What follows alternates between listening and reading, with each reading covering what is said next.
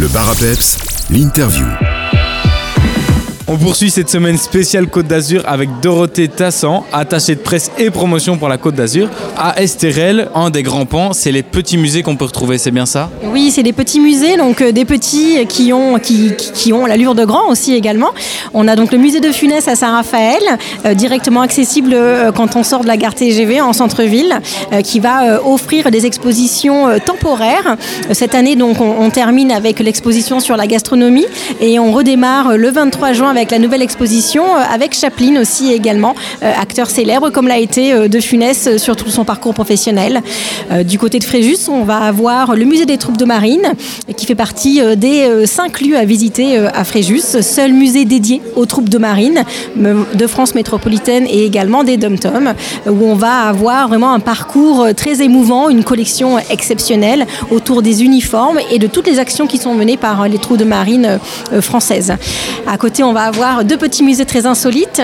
Donc le musée Bien Joué, hein, qui regroupe plus de 4000 pièces autour de tous les jouets que l'on a pu euh, rencontrer de son enfance jusqu'à nos jours. Alors c'est des marques que je vais citer, hein, du Lego, Mécano, mais également de la BD et également les grandes marques automobiles qui se sont servis des jouets en fait euh, également pour lancer euh, leur marque automobile en, en du coup offrant des petits cadeaux directement aux enfants.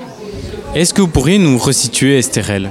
Alors Estérel Côte d'Azur, c'est le territoire qui va se situer sur euh, la partie euh, extrême euh, sud-est du département du Var, à la frontière des Alpes-Maritimes, que l'on identifie plus facilement parce que beaucoup de gens le connaissent, ce grand espace que l'on appelle le massif de l'Estérel. Voilà un grand poumon qui fait euh, 320 km, un grand site protégé et qui est en cours de classement grand site de France. Estérel, c'est aussi ces grandes roches rouges protégées. Exactement, donc c'est un ancien volcan.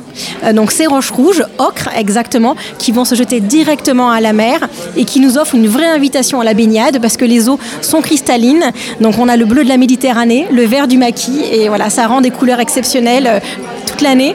Et euh, on peut y ajouter également en ce moment le mimosa le- avec le jaune qui offre une couleur supplémentaire en hiver. Quels vont être les événements qu'on va pouvoir retrouver à Estérel Alors c'est beaucoup d'événements euh, qui vont être tournés vers les familles avec Moment Fête, Famille en Fête, euh, le festival Provence où on va aborder à la fois des rendez-vous traditionnels ou des rendez-vous plus modernes avec aussi euh, des sum- le Summer Vibe à Fréjus qui va regrouper différents DJ de renom aussi également et également des petits concerts qu'on va avoir avec des têtes d'affiche et de la scène française au mas des Escaravatiers. C'est vraiment une ambiance comme à la maison euh, mais au cœur des vignes du coup à Puget-sur-Argence. Et si on veut retrouver toutes ces informations, ça se passe sur Internet, on peut vous retrouver sur un site Exactement, tous les événements, tout ce qu'il y a à découvrir sur le site estrel côte d'azur.com. Merci beaucoup Dorothée et à bientôt Merci, à très bientôt.